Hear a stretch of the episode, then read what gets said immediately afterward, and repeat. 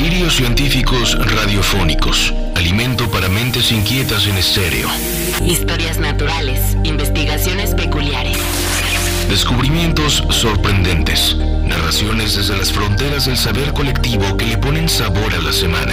Porque a fin de cuentas la ciencia que no es comunicada es ciencia condenada al olvido. Amasemos juntos esa materia gris y hagamos bullir el elixir del conocimiento.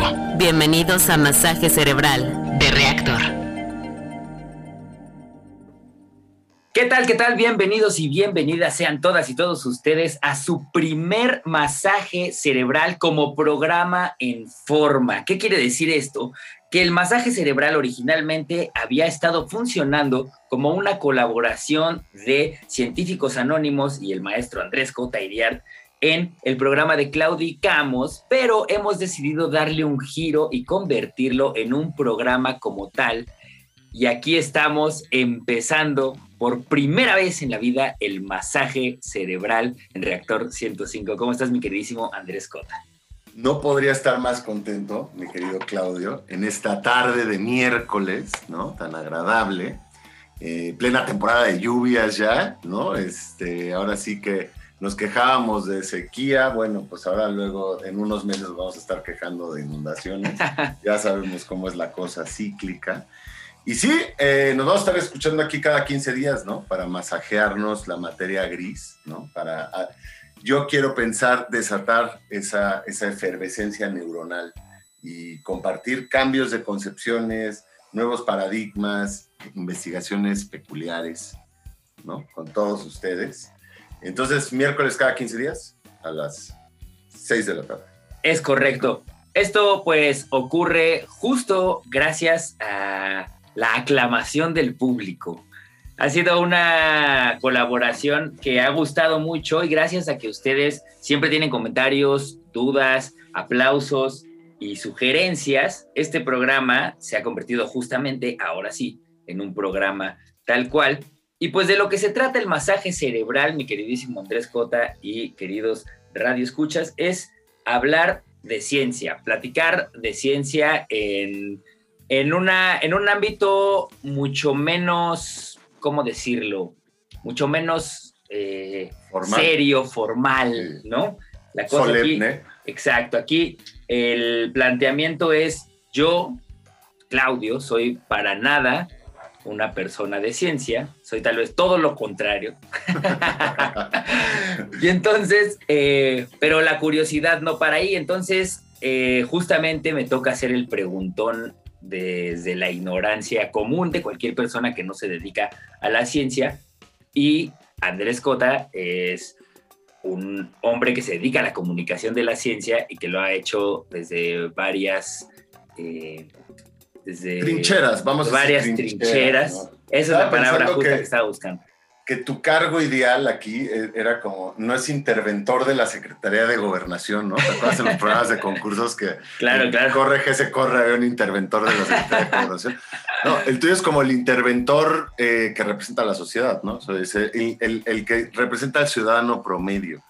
Exacto. No que yo no lo sea, yo también soy un ciudadano promedio, solo que, bueno, me interesan algunos temas que me doy a la labor de investigar, ¿no? Exacto. Bueno, Claudio, pero entonces, mira, te propongo algo. Para este, Propon. Me, me, gusta la idea de que para este primer masaje cerebral en forma, eh, hagamos un zoom anatómico. ¿Qué te parece? A ver, a ver, a ver. Zoom anatómico, ¿no? Parafraseando aquella, aquella canción de, de Soda Stereo. A, Gustavo Adrián Cerati. Exacto, en paz descanse. Y que vayamos haciendo una inmersión poco a poco hacia nuestro interior. No, no, no, no voltear hacia el exterior, hacia afuera, como muchas veces hacemos, sino hacia adentro. Y creo que con ello vamos a lograr paliar algo que aqueja a la mayoría de ciudadanos hoy en día, que es la soledad. Vamos a demostrar que en realidad nadie está solo, Claudio. No existe un ser humano en el mundo que esté solo realmente. Al contrario, estamos tremendamente acompañados y muy bien acompañados todo el tiempo, querámoslo o no ya, ya me imagino a todo el mundo ahorita volteando así atrás de sus, de sus hombros, así de quién está atrás de mí, quién me está siguiendo. Sí, y en realidad no, no, o sea, no me, no me refiero a una entidad macroscópica, sino a un montón de entidades microscópicas, ¿no? Ok. Eh, porque hoy quiero que hablemos del, microbioma humano. Ok, ok, a ver, venga. Y pensémoslo así, mira, visto como biosfera, la verdad es que el cuerpo humano despliega un vasto pastiche de paisajes ecológicos, tan o más diversos entre sí, que los ecosistemas que salpican el planeta, ¿no? Podríamos proponer eso. Tenemos desde las poderosas junglas tropicales del intestino, ¿no? Y decimos junglas tropicales para hacer una comparación con los entornos más biodiversos del planeta, ¿no? Donde se localiza la mayor abundancia de criaturas microbianas en, nuestras tripas. Ah. Y luego tenemos las cavernas húmedas de la boca y la vagina, hasta las estepas áridas de las piel de los codos, ¿no? A lo mejor esta piel de los codos aquí rasposa es lo más semejante a un desierto en, nuestro cuerpo. Ah, claro. Y este entorno, ¿no? Este, este pastiche de entornos salvajes está repleto de fieras minúsculas, ¿no? De, de microorganismos. Hay herbívoros, depredadores, simbiontes, comensales, patógenos, y todos, ¿no? Participan en una intrincada red trófica Literalmente hay trillones de especímenes distintos que nos llaman hogar, Claudio. Tantos, tantos, que en una persona promedio superan a las estrellas contenidas en la Vía Láctea. ¿What? ¿Meta? ¿Cómo la ves? No sé cuántas estrellas estimes tú que hay en la Vía Láctea, pero te lo voy a decir, te lo voy a decir. Piénsalo, piensa en un número, cada quien piensa en un número, cuántas estrellas piensan que hay en la Vía Láctea bueno, aproximadamente hay 400 millones de estrellas. 400 millones con M de moco. 400 millones con M de mejillón, en efecto. Bueno, más o menos se estima que cada persona alberga 100 trillones de microorganismos. No, 100 trillones. O sea, el cambio es de varios órdenes de magnitud, ¿no? O sea, estás diciendo que soy potencialmente más grande que la Vía Láctea. en, cuanto, a diversidad de, micro, de, microbios que te habitan, sí, ¿no?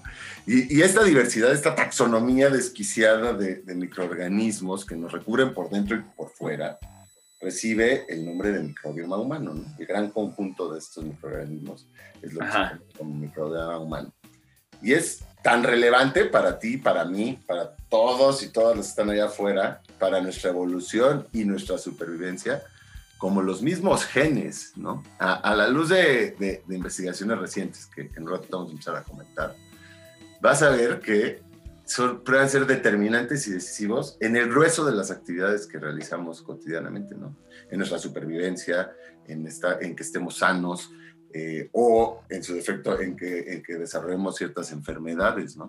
Pero bueno, se estima que son tantos estos microorganismos, este gran tropel de microorganismos que te acompañan y que palían tu soledad, querido Claudio, que de cada, digo, esta es una estimación burda, se ha criticado, pero más o menos de cada 10 células que hay en tu cuerpo, tú agarras 10 células al azar de tu cuerpo y apenas un par, unas dos, tres máximo, van a ser humanas realmente.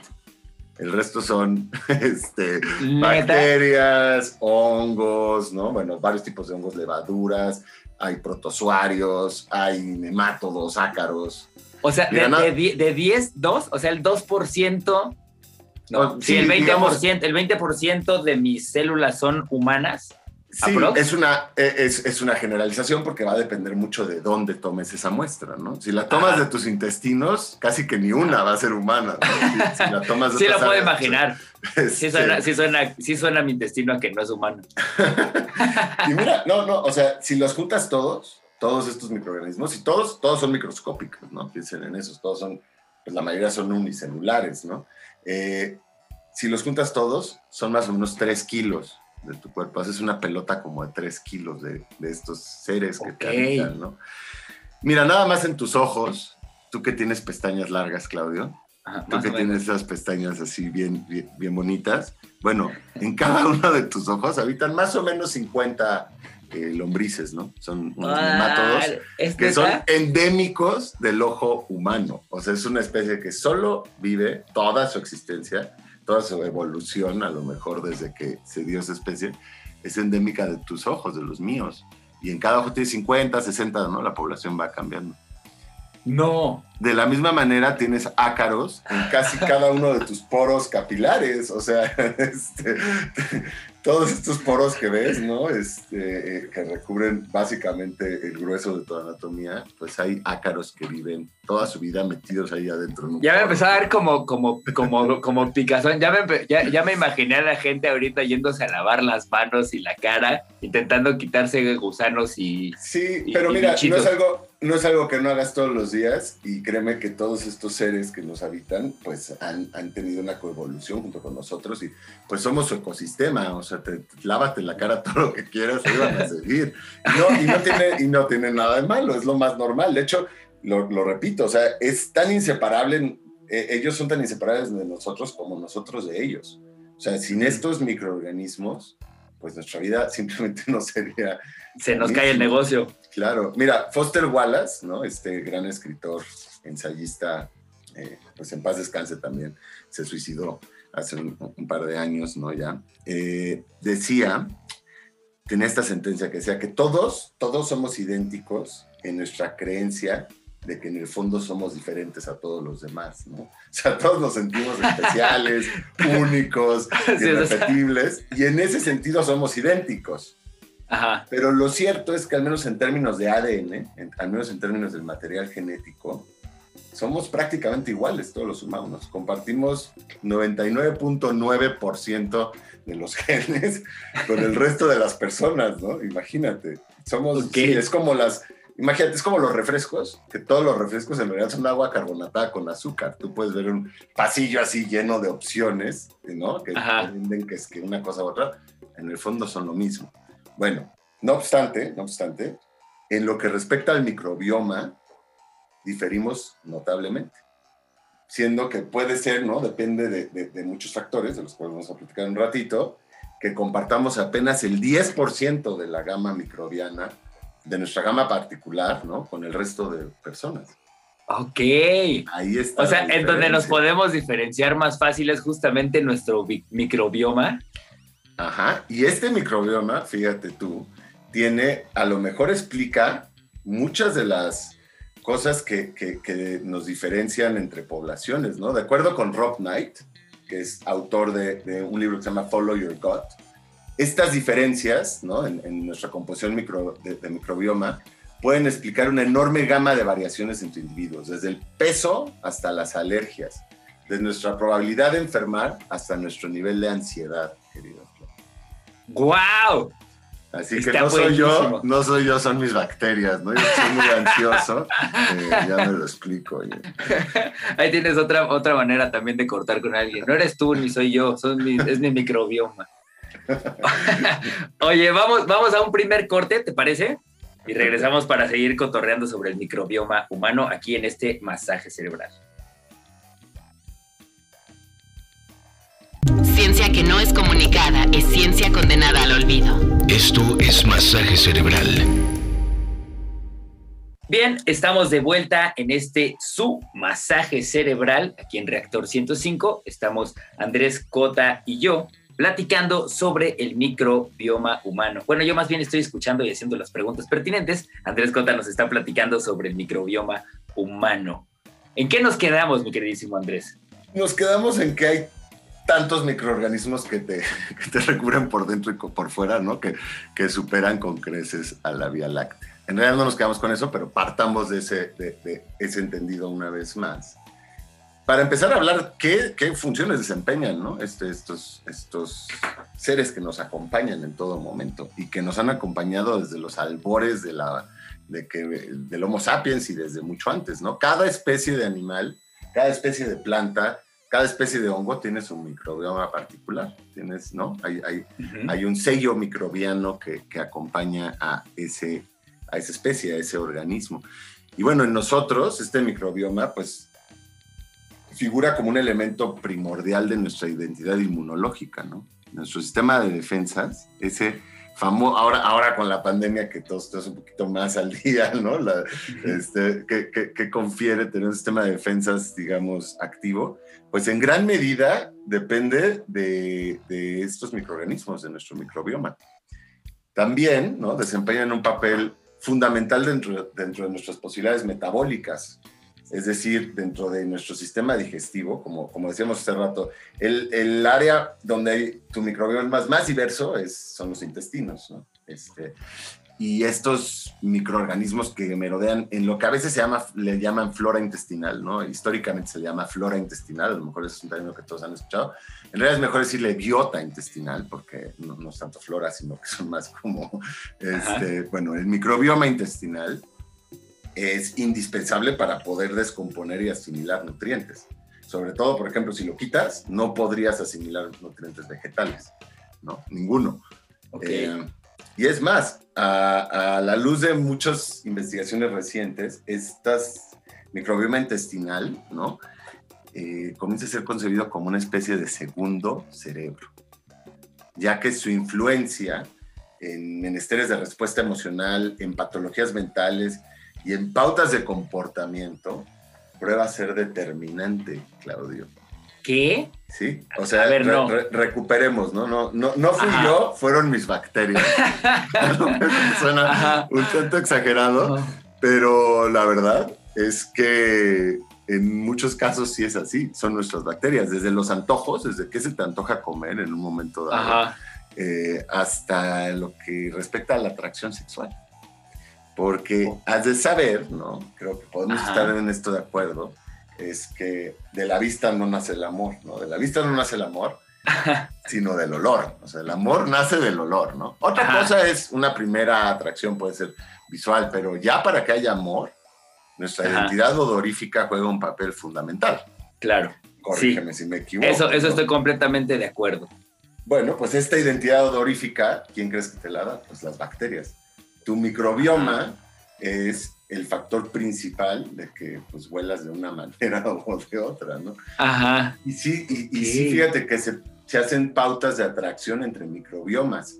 Digo, en humanos es más difícil estudiar esto, evidentemente, pero en el laboratorio, con las moscas Drosophila melanogaster, ¿no? A lo mejor las recuerdas de la prepa, espero yo. Bueno, las moscas de la Ajá. fruta, digamos, Ajá, sí. el, el modelo experimental por excelencia de la genética, estas mosquitas de la fruta. Bueno, las drosófilas se ha demostrado ya en muchísimos experimentos que su microbioma es el factor principal de, de la atracción sexual entre ellas. Entonces, pues. ¿quién está, no? ¿Quién está manipulando? ¿A quién es el títere de quién, Claudio? No puede ser. O sea, en realidad, en realidad yo no termino por elegir a mis parejas sexuales, sino que lo termina por hacer mi microbioma. O sea, lo estamos, de- lo estamos sé- llevando a un extremo, ¿no? Pero ok, sí. bueno, hay una parte de conciencia ahí, pero digamos que funciona mejor que Tinder y que Bumble y que... Sí, para el amor verdadero, ¿no? Aquí estamos hablando del amor verdadero, Claudio. Ajá. El amor verdadero y duradero. Este, y bueno, mira, si no a la hoja, a, a los ojos de parejas potenciales, sí a la de depredadores como los moscos. O sea, el factor principal de que a ti te piquen más los moscos cuando estás ahí en alguna costa mexicana tiene que ver con tu olor. Y Ok. hazle como quieras, ponte ¿no? el, el remedio naturista que prefieras de citronela o, o algo más químico, ¿no? Como el off. Bueno, Ajá. el olor que tú despides es lo que atrae a los moscos. O sea que habemos personas que somos más atractivas para los mosquitos que para las personas. El microbioma lo decide.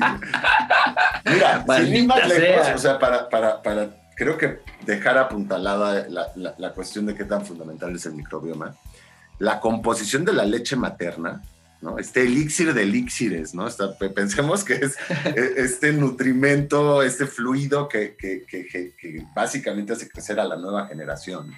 Eh, bueno, la gran mayoría de la, la- en, en su constitución, la mayor parte de esta leche materna está destinada no a alimentar propiamente a la cría, sino a las bacterias que, que se están desarrollando en su intestino. Híjole, Son- maldita son- rémora.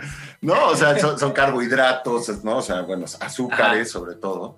Y estas bacterias, al recibir eso, las descomponen esto- eh, eh, estos nutrientes y Ujú. ya liberan la energía que puede asimilar la, la criatura, ¿no? En Ajá.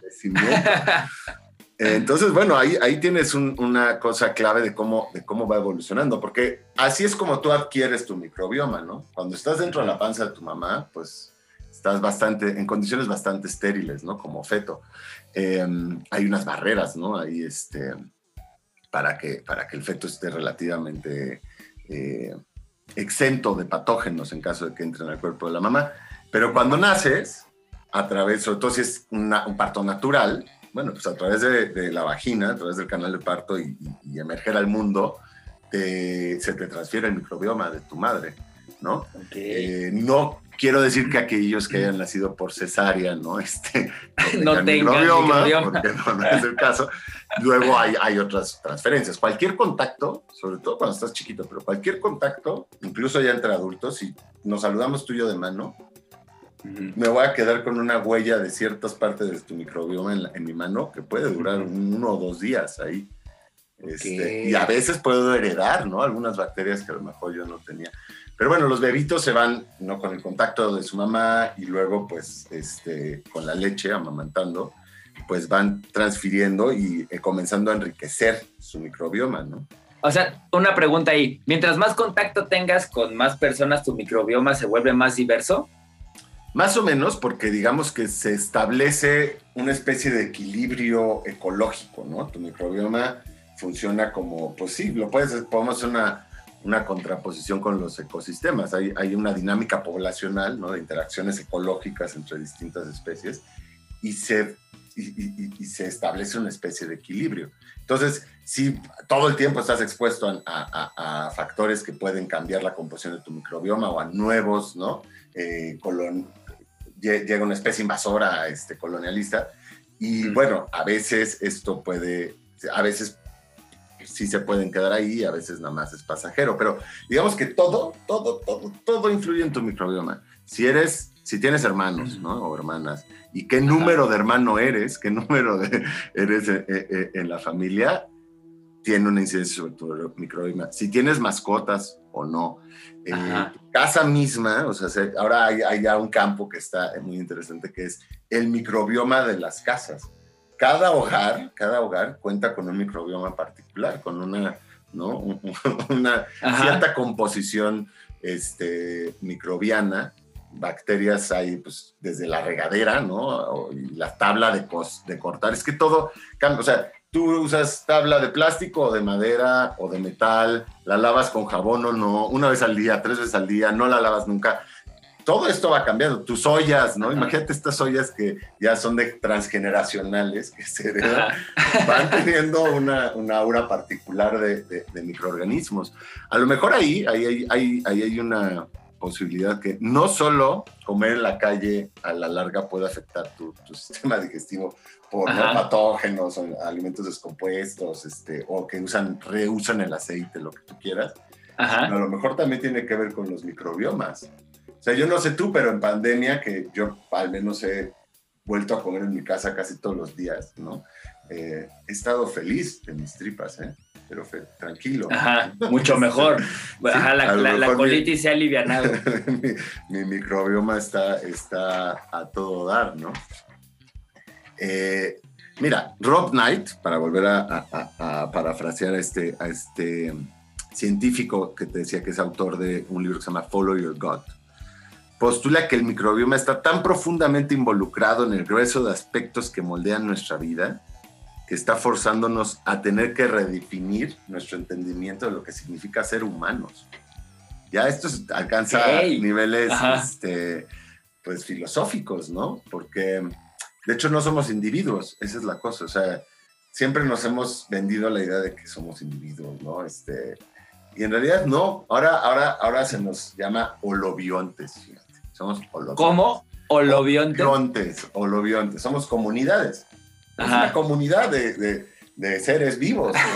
Está buenísimo cambiar a holobionte. Sí, además depende de qué punto de vista lo veas, pero desde el punto de vista pues, de estos microorganismos, en realidad somos un entorno salvaje, ¿no? Nosotros somos el entorno. claro. Este, y bueno, y de ahí viene el nombre, eh, de, el título del libro que a lo mejor figure como la, yo creo, está mal usar este, eh, es un término, ¿eh? no, no sé claro, pero la Biblia de la divulgación científica sobre el microbioma, yo creo, se llama I Contain Multitudes, ¿no? Yo contengo multitudes, multitudes de, Young, y viene muy de esta idea de que somos una comunidad, de, somos multitudes. Ese libro está buenísimo, está en español, en inglés, en, como ustedes quieran conseguirlo, en PDF lo pueden bajar también. No se los estoy recomendando, pero lo pueden bajar también en PDF. Y, ahí viene pues todo, todo el campo de estudio actual, ¿no? Y, es una muy buena síntesis de, lo que se, pues, de los descubrimientos que se han ido juntando, ¿no? Oye, antes de irnos a este siguiente corte, eh, estaría buenísimo decirles que en las redes podemos también nosotros dejarles ahí las recomendaciones y de lo, de lo que se está leyendo y de lo que se puede leer para, para profundizar en el tema. Entonces, eh, sigan eh, arroba, ¿cómo es científicos anónimos? Tenemos, tenemos en Twitter arroba científicos doble A, ¿no? Ah, tenemos este, página de Facebook, Sociedad de Científicos Anónimos. Tenemos página web que, aunque no lo crean, es, creo que es mejor que las redes sociales, este, que es www.científicosanónimos.org. Y tenemos mail, ya nadie usa el mail, pero el mail es la mejor forma de comunicación. Quien quiera que esté escuchando esto, que le interese el, el tema y quiera más pues referencias, ¿no? Bibliografía, porque ahorita nos vamos a meter ya a terrenos más espinosos, ¿eh? como al autismo. Entonces, a quien le interese, eh, nos escribe un correo a científicos gmail y con gusto les pasamos información. Perfecto, pues ahí está. Eh, vamos a otro cortecito rápido y regresamos para seguir hablando del microbioma aquí en Masaje Cerebral Reactor 105. Les recordamos que para comentarios, dudas, quejas o mentadas, pero sobre todo para sugerencias de temas a tratar en el masaje cerebral, se comuniquen directamente al hashtag masaje cerebral vía Twitter y ahí estaremos atendiendo en vivo y en directo y si no también a destiempo para darles un mejor masaje cerebral. Historias naturales, investigaciones peculiares, descubrimientos sorprendentes, masaje cerebral. Y ya estamos de vuelta en la segunda mitad de este masaje cerebral de las sociedades científicos anónimos y reactor. Estamos con el maestro Andrés Cotairiar platicando hoy en el primer masaje cerebral sobre el microbioma humano. Bueno, y como estábamos, Claudio, como había mencionado, te había mencionado, ¿verdad? Este libro de Yo contengo multitudes de Ed Young, a lo mejor es una buena manera de retomar, ¿no? Y volver y ya irnos a otra dimensión del microbioma.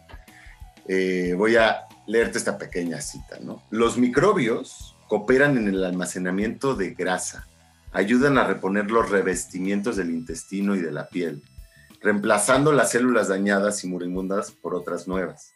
Aseguran la, la inviolabilidad de la barrera hematoencefálica, ¿no? Una apretada red de células que deja pasar nutrientes y moléculas pequeñas de la sangre al cerebro, pero impide el paso a sustancias y células vivas más grandes. Incluso estos microbios influyen en la remodelación incesante del esqueleto, haciendo que se deposite material óseo nuevo y se reabsorba el material viejo.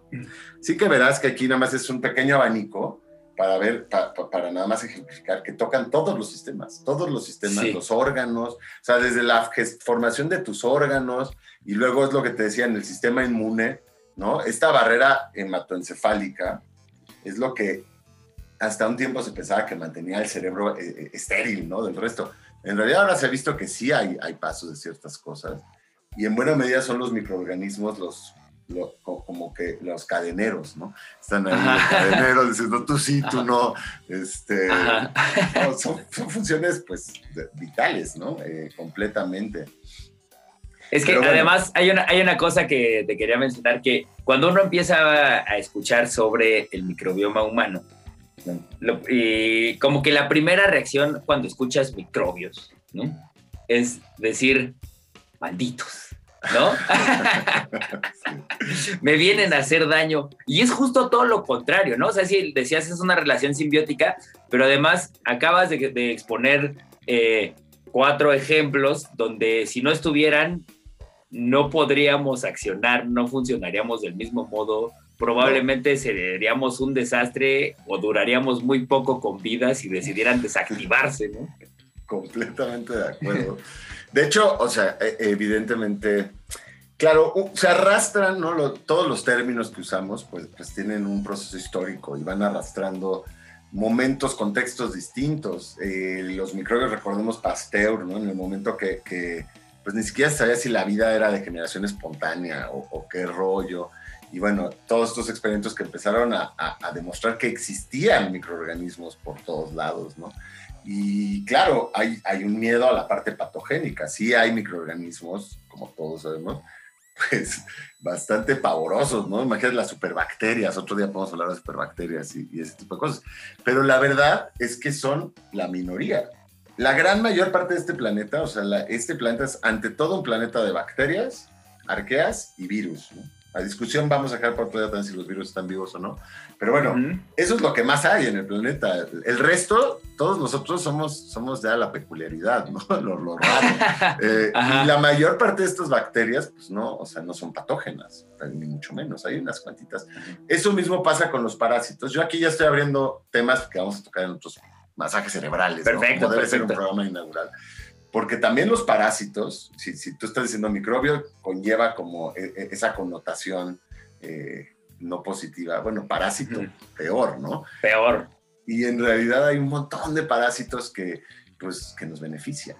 Otro día vamos a hablar Ajá, de Perfecto, me encanta. Prometo, a mí también. Pero bueno, volviendo al microbio, ¿no? Y a, y a la ecología, ¿no? Esto que te decía que es como una ecología eh, que se parece mucho a las dinámicas que podemos observar en el medio ambiente, ¿no? O sea, es, es, un equilibrio dinámico que responde a flujos poblacionales e interacciones entre las diferentes clases de organismos que componen este panorama biótico y pues los recursos naturales que explotan, ¿no? Los alimentos que consumen.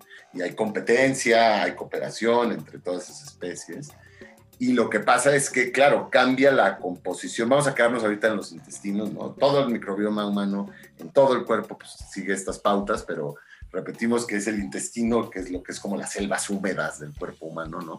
Es de la, donde la biodiversidad es mayor y que además tiene un influjo mayor en nuestro comportamiento y en, y en, en muchas cuestiones que a veces no tenemos claras. Pero bueno, esta digamos que esta, esta configuración poblacional de distintas bacterias, sobre todo, eh, es muy curiosa porque, por ejemplo, ahorita que estabas hablando de patógenos, recordé que hay una cosa, así como existe la simbiosis, ¿no? tú acabas de mencionar que es una asociación entre dos organismos que sacan un beneficio mutuo, ¿no?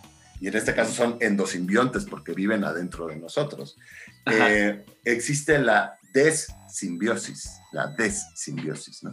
una traducción Ajá. del inglés, ¿no? De, de, de, simbiosis, se refiere justamente a cuando hay una de estas bacterias, una de estas poblaciones, una especie que, que normalmente está en nuestro microbioma y que normalmente no, no es perjudicial, no produce daño. A veces, debido a cómo cambia esta configuración poblacional, pueden empezar no solo una especie, sino varias, a tener comportamientos patogénicos. Ah, entonces, o sea, se sacan de onda y no saben y reaccionan mal. Exacto, y es, y es, es, se rompe, digamos, sea, todo esto funciona como con una co comunicación que hay ahí entre los tejidos y estas bacterias, y a veces el, cre el, crecimiento desmedido de algún grupo de especímenes, pues imagínate, agota los recursos necesarios para que los demás puedan prosperar, ¿no? Y entonces cambia esa conformación y se da una desimbiosis. Y en esa desimbiosis, se empieza a, a, a dissimbiosis, ¿eh? no, yo dije desimbiosis, pero es dissimbiosis a lo mejor. Pues se, rompe esa, e, e, esa, digamos, esa relación de simbiosis que usualmente marca nuestra relación con, con ellos, ¿no? Y, y, esto altera el microbioma, ¿no? Cambia la proporción de especies dentro de él. Los genes que, que, que activan estas bacterias y las sustancias químicas que producen también se ven alterados. Y esta comunidad alterada, ¿no? todavía se sigue comunicando con el anfitrión, o sea, con nosotros, pero digamos que el tenor de su conversación cambia, ¿no? Y a veces okay. se vuelve literalmente inflamatoria, ¿no? Y, y, y, empiezas a tener una reacción, no sé si tú lo sepas, pero la inflamación es la madre de todos los vicios. Eh, Entonces, a veces tienes una reacción inflamatoria, ¿no? Eh, o, o, empiezan a sobreestimular tu sistema inmune y entonces a veces el sistema inmune sobrereacciona y tienes un cuadro autoinmune. ¿no? Desatan un cuadro autoinmune. Ah, okay. eh, hay otras veces que algunos de estos eh, ¿no? microbios empiezan a infectar de manera oportunista al anfitrión. En fin, ahora hay muchos cuadros que se empiezan y, y, padecimientos y enfermedades que se empiecen a ligar al, estado de tu microbioma o y alteraciones, ¿no? Desde la colitis ulcerante, el mal de Crohn, la obesidad, la gastritis, hasta la esclerosis múltiple, ¿no? Cállate. Algunas patologías mentales, el autismo y la depresión. Imagínate. Está, cambiando el paradigma, ¿no? Este, Ah, ok. Sí, sí, y es que este microbioma, ¿no? el, el- el que, en especial el que merodea en los intestinos, cuenta con esta facultad de comunicarse con el cerebro directamente, ¿no? Ajá. Y, y incidir sobre nuestro comportamiento, sobre las decisiones que tomas, sobre, decíamos al principio, la respuesta emocional que tengas en un momento dado, ¿no? O sea, es Eh, por eso que también luego cuando uno está nervioso siente en el estómago cosas parecidas. A lo mejor, a lo mejor esas mariposas en el estómago están, están sustentadas. O sea, pero eh, una, una vez, una vez tuvimos una- un episodio que estábamos hablando de los micelios, ¿te acuerdas? Que tenían como Sí. una como una red de comunicación que, que- que ponía justamente en contacto a diferentes eh, diferentes árboles, ¿no? A distancia. Sí, sí, sí. ¿Es, es algo similar? O sea, hay una red dentro del microbioma que puede comunicar o, o es a nivel nervioso. Mira qué buena pregunta y justo hacia allá, hacia allá quería ir. Sí, o sea, el eje de comunicación, eh, lo, lo que, lo que comunica al menos, digamos, los intestinos y la cabeza, es el nervio vago. El nervio vago que es re interesante, que luego, pues, es el nervio más largo del cuerpo y digamos que, que inerva a los órganos internos, ¿no? entre ellos al intestino. Y durante mucho tiempo el paradigma ¿no? este, dictaba que la comunicación era unidireccional, ¿no? De la cabeza hacia los órganos. Pero ahora se ha visto, querido Claudio, que es bidireccional en algunos casos y que a veces el, el, digamos que este microbioma de los intestinos manda mensajes de vuelta al cerebro, ¿no? Y, y- y, pues algunas bacterias, ¿no? Tienen efectos puntu- puntuales así sobre la secreción de hormonas o la síntesis de ciertos neurotransmisores, ¿no? Podríamos pensar en la clostridia sobre la serotonina, ¿no? Sabrás tú que la serotonina pues es un, un neurotransmisor ultra relevante, ¿no? Relacionado con el control de nuestras emociones y nuestro estado anímico y procesos cognitivos y el apetito y el deseo sexual. Entonces, imagínate, si la clostridia puede sintetizar serotonina, pues ya te podrás tú hacer una idea de el, el grado de implicaciones que eso puede tener, ¿no? O también, por ejemplo, hay, hay otros géneros, en, enter- Enterococcus y Escherichia, ¿no?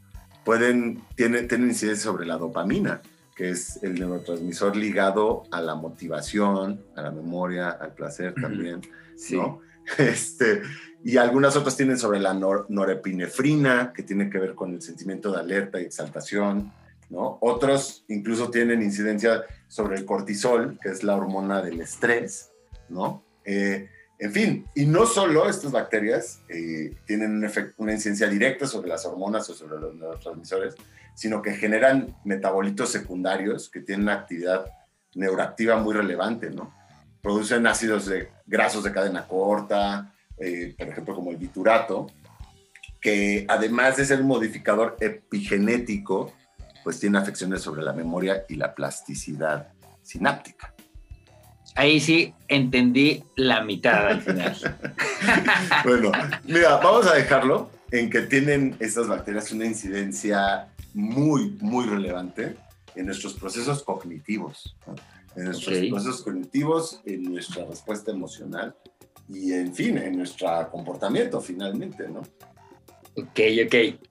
No, no somos solamente conciencia o nuestra conciencia está atravesada también por esos procesos. Eh, sí, no, no somos solo conciencia. es, es, digamos, que, que es un buen espejismo la conciencia, ¿no? Es O sea, no, eh, me, refiero a que no somos solo conciencia en el actuar. No, no, no, no, no, no, no, no tenemos libre albedrío realmente. Ok, perfecto. Otra cosa que no estoy entendiendo. No, no es cierto. Eh, vamos a, a un corte antes de nuestro último bloque de este primer masaje cerebral. Entonces, no se despeguen, están escuchando Masaje Cerebral en Reactor 105. Ciencia que no es comunicada es ciencia condenada al olvido. Esto es Masaje Cerebral. Estamos de vuelta en este último bloque del primer masaje cerebral de Científicos Anónimos y Reactor 105. Les hablan aquí este par de holobiontes, mi queridísimo Andrés Cota Iriart y su servivar Claudio Martínez. Y estamos platicando del microbioma humano. Nos quedamos en esta última parte en, de entendernos como seres complejos que no toman decisiones nada más desde la conciencia, sino que parte importante de lo que nos ocurre, de lo que hacemos, de cómo nos conducimos, tiene que ver con cómo actúa nuestro microbioma. ¿Estoy en lo correcto, mi queridísimo Andrés? Completamente. Y, y volvemos a, al live motín de este programa, ¿no? No, no soy yo, son mis bacterias. No fui yo, fueron mis bacterias. Me encanta que ese sea el subtítulo de este programa. Está perfecto, porque además es muy cierto. Mira, John, John Sirian, que es, que es una de las eminencias en este campo, ¿no? De, de la incidencia de las bacterias sobre los procesos cognitivos. Él, él está en la Universidad de Cork, en, Irla, en Irlanda. Él postula que todos nuestros procesos mentales se encuentran influenciados de una manera u otra por la interacción del microbioma intestinal. ¿no? Todos. De ahí pues, que se llega a considerar el, el intestino como una especie de segundo cerebro, ¿no? Sí. Eh, entonces sí, pensamos con la panza, sí, los mexicanos pensamos con la panza. Lo que pasa es que no solo los mexicanos, el grueso de la humanidad. Ajá.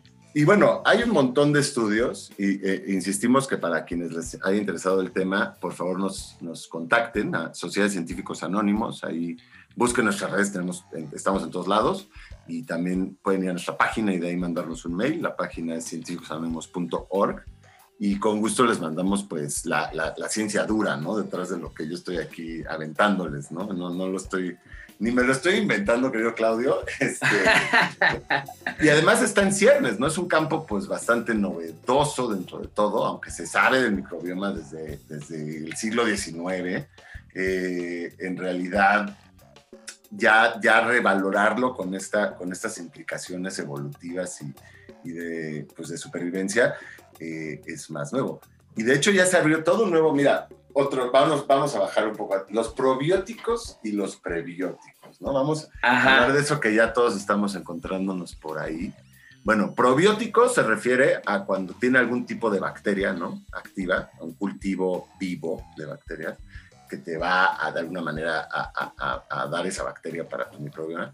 Y, y prebiótico es la fibra, ¿no? Y otros nutrimentos que están destinados a alimentar a esas bacterias, porque no es lo mismo, ni es igual, ¿no? O sea, y hay que saberlo porque luego, pues ahora ya son las modas. Y además, en este, en este mundo moderno que vivimos en que se abusa de los antibióticos, se abusa Ajá. de los antiparasitarios, ¿no? Aquí en México hay hasta campañas de desparasites de cada seis meses. Bueno, no hay nada peor Ajá. que hacer eso si no está justificado, ¿no? Obviamente va a haber algunos cuadros específicos para los que pues un antibiótico te cae bien, pero abusar de ellos es lo peor que se puede hacer porque, fíjate, cuando tú tomas, hay ciertos antibióticos, sobre todo los de amplio espectro, que te dan en la torre en tu biota intestinal, ¿no? Le dan en la Ajá. torre a tu microbioma. Hay, hay estudios que sugieren que nunca se restablece el microbioma que tenías antes de tomar un antibiótico de este tipo. Ok, o sea, como hacer una tala profunda. Es totalmente una deforestación, es como la rosa y quema, ¿no? Así deforestar y quemar. Eh, y bueno, sí se restablece un cierto microbioma y vuelves a tener felicidad intestinal después de unos meses, sobre todo si comes yogurt, ¿no? Si, si, si te repueblas, es, si reforestas ese, ese- ese Ajá. intestino. Pero esa población, esa ecología que se vuelve a, a- a- a confraguar, no es, nunca va a ser como la original. Ándale. Ok. Y Los que ya hemos crecido en esta época que no hemos tomado uno, ni dos, ni tres, no sé cuántas decenas de antibióticos a lo largo de nuestra vida, pues Cada gripita. imagínate. Bueno, así como los probióticos, fíjate, la incidencia de, las, de, de estas bacterias en los procesos mentales es tan marcada, lo que se está desprendiendo ahora, que ya se acuñó el término psicobiótico, ¿no? Psicobiótico para designar a esas bacterias puntuales que pueden tener un beneficio en tus Ajá. procesos cognitivos. Y de ahí a lo mejor van a venir tratamientos eh, pues promisorios para, para el autismo, por ejemplo. Es- eso era lo que O te iba a para prevenir o para prevenir el Alzheimer. Eh, No. Porque parece que hay una, sí, o sea, tiene que ver, obviamente es como, es algo complejo, ¿no? Y es una cascada de señales microbianas que provienen de las triplas, ¿no? Y que, y que a veces tiene estos metabolitos secundarios o no tienes esa bacteria y no tienes un metabolito secundario necesario. Y entonces se desarrollan a veces las algunas patologías mentales.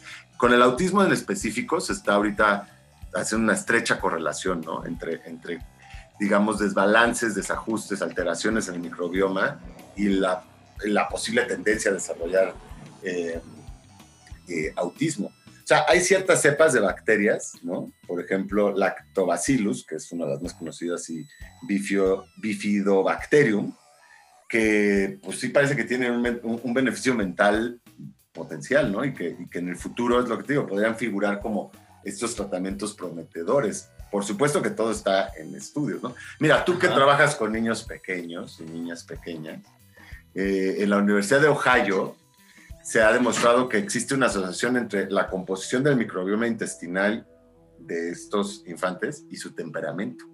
El temperamento durante la infancia temprana, ya sabes que, que se dice, no, pues es que así venía de fábrica, ¿no? No es que, es que así era su, trae su modo desde que nació, ¿no? Siempre ha sido bien enojoncito. Este, bueno, pues no es, no es necesariamente desde que nació, pero sí desde, desde muy pequeños, el microbioma influye muchísimo en el temperamento y, luego juega, pues como tú sabrás, desempeña un papel significativo en el comportamiento y por lo tanto en el desarrollo de estos infantes, ¿no? este, imagínate, es que ya eso, te digo, se abren como ahí, eh, digamos, en, la Universidad de UCLA, ¿no? Por otra parte, están empleando imaginería de resonancia magnética para observar el impacto de, de probióticos específicos sobre el funcionamiento cerebral y han establecido que las bacterias pueden influenciar la estructura cerebral, ya no solo los comportamientos, la estructura misma y la respuesta a estímulos emocionales en mujeres adultas sanas, ¿no? Ya se están haciendo un estudio de amplio espectro solo con mujeres. Y en otros estudios, ¿no? Con voluntarios en Oxford, se ha visto que al modular el microbioma, ¿no? Alterando las poblaciones de ciertas bacterias por medio de prebióticos, aquí es cambiando, ¿no? Lo que les das de comer y entonces haces que algunas bacterias florezcan más que otras, se generan cambios significativos en el estado de ánimo y en los niveles de cortisol, que es la hormona ligada al estrés, de los participantes. ¡Guau! O sea, si hay manera, bueno, no, hay manera, todavía, pero, digamos, que, los estudios, apuntan a que hay manera, o hay una, posibilidad, de, atacar, problemas de términos, emocionales, y cuestiones, también, cognitivas, desde, eh, cómo, se alimenta al, eh, al microbioma. ¿Recuerdas ese? Sí, sí, ¿recuerdas ese básico? Somos lo que comemos. Ajá, exacto, O sea, lo que comemos influye drásticamente en este microbioma que, que tenemos. Y, y, el microbioma, pues como estamos viendo, influye drásticamente en el grueso de nuestras actividades, ¿no? Claro, claro que no hay que, o sea, es, es, es, algo bien complicado, ¿no? Estás hablando de, de, interacciones poblacionales, o sea, sí, pues uno está claramente demostrado a lo largo de la historia que pues comer yogurt, sobre todo si le pones este salvado de trigo o algún cereal, ¿no? Alguna fibra que alimenta a esas bacterias, pues te hace bien intestinalmente hablando, ¿no? Claro, claro. Y si estás bien intestinalmente hablando, pues, estás de mejor humor, ¿no? O sea, eso es clarísimo. O sea, el, el, el, sistema digestivo, y creo que eso todo el mundo lo podemos ver en nuestra vida cotidiana, influye en nuestro estado de ánimo sin lugar a dudas, ¿no? Es como... Tienes hambre, Te, no, te enojas, a lo mejor. Pero, ajá, eh, iba a ser el símil como cuando tienes un dolor, ¿no? ¿Te ha pasado que te lastimas la mano y no puedes ni escribir, ni agarrar nada? O tal y cual, y te das cuenta de lo útil que es esa mano, ¿no? Y lo mismo pasa probablemente con situaciones estomacales, ¿no? Cuando estás, eh, pues sí, eh, inflamado o con alguna gastritis o lo que tú quieras, eh, te, das, te das cuenta de cómo estabas bien antes de eso. ¿no? Sí, sí. Y, y, tu humor sí cambia, o sea, tu sensación frente a eso cambia. Pero además, por lo que entiendo, no solamente es la sensación lo que te genera el malestar anímico, ¿no? Sino que hay una comunicación interna dentro del microbioma que da otros estímulos al cerebro que no son solamente el malestar o la inflamación, ¿no? Exactamente. Exactamente. ¡Qué claro perro! claro que volvemos a lo mismo, ¿no? O sea, son poblaciones, ¿no? Si, si hay miles de especies, se calcula, ¿no? Por ejemplo, que en el intestino de un ciudadano promedio pues hay más, más especies de, microorganismos que, pájaros en el país de México, ¿no? O sea, más de mil especies. Y, eso es una cuenta bajita, ¿no? Imagínate. Eh, yo creo que, por ahora, digo, habrá que ir esperando a que estos campos este, sigan emanando resultados. Sería padrísimo volver a estudiar. Yo a lo mejor me, hubiera clavado en esto. Siempre digo eso de todos los temas que me gustan. si, volviera a estudiar, me dedicaría al microbioma. Pero bueno, si hay algo que creo que podemos dejar aquí como, como, no, como una moraleja, ¿verdad? ¿Cómo se decía? Tener moraleja. Como un aprendizaje. Como un aprendizaje. Que pues eso, que lo único que, que, yo dejaría ahorita aconsejar, ¿no? Además de mantener una mente abierta y, y pues que la información te cambia drásticamente lo que piensas del mundo, ¿no? Este, pues abstenerse de, tomar antibióticos y antiparasitarios cuando no sea estrictamente a la, necesario. A la menor provocación. Y que no esté secundado por un diagnóstico así riguroso, porque esas son, bombas farmacológicas, es como napalm farmacológico. Es una especie de ataque masivo contra todo el microbioma que nos acompaña y al final estás declarando la guerra a ti mismo. O sea, te estás declarando la guerra a ti mismo, ¿no? Eh, eso dicho, cuando, cuando pues, el cuadro lo amerite, pues está bien, ¿no? Qué, bueno que existan los, antibióticos para cuando son necesarios. Eh, pero bueno, del microbioma podríamos en algún futuro hacer una segunda emisión, porque hay muchísimo más que... Está buenísimo, me encantó, me encantó este tema. Qué buena, qué buena manera de empezar el masaje cerebral como programa en forma, mi queridísimo Andrés. Creo que sí, si no Sí, o sea, sí da para profundizar muchísimo, ¿no? O sea, como que la gente, si se quiere clavar más, pues acérquese a las redes de la Sociedad de Científicos Anónimo. Que finalmente, que finalmente esa es creo que la finalidad que vamos a tener en este programa, ¿no? Vamos a tener eh, temas interesantes a, esta mesa de discusión, ¿no? de, no nos debate, ¿no? vamos a poner ciertos temas con la finalidad de, de presentárselos y que si usted, ¿no? Querido Radio Escucha, querida Radio Escucha, no conocía antes, pues se sienta tentada, tentado a ¿no? hacer una inmersión más profunda. Exacto, este masaje cerebral es un detonador de la curiosidad. Entonces, acérquese, arrímese y lo que necesite acá andamos. Pues mi queridísimo Andrés, muchísimas gracias y felicidades por este gran estreno de programa.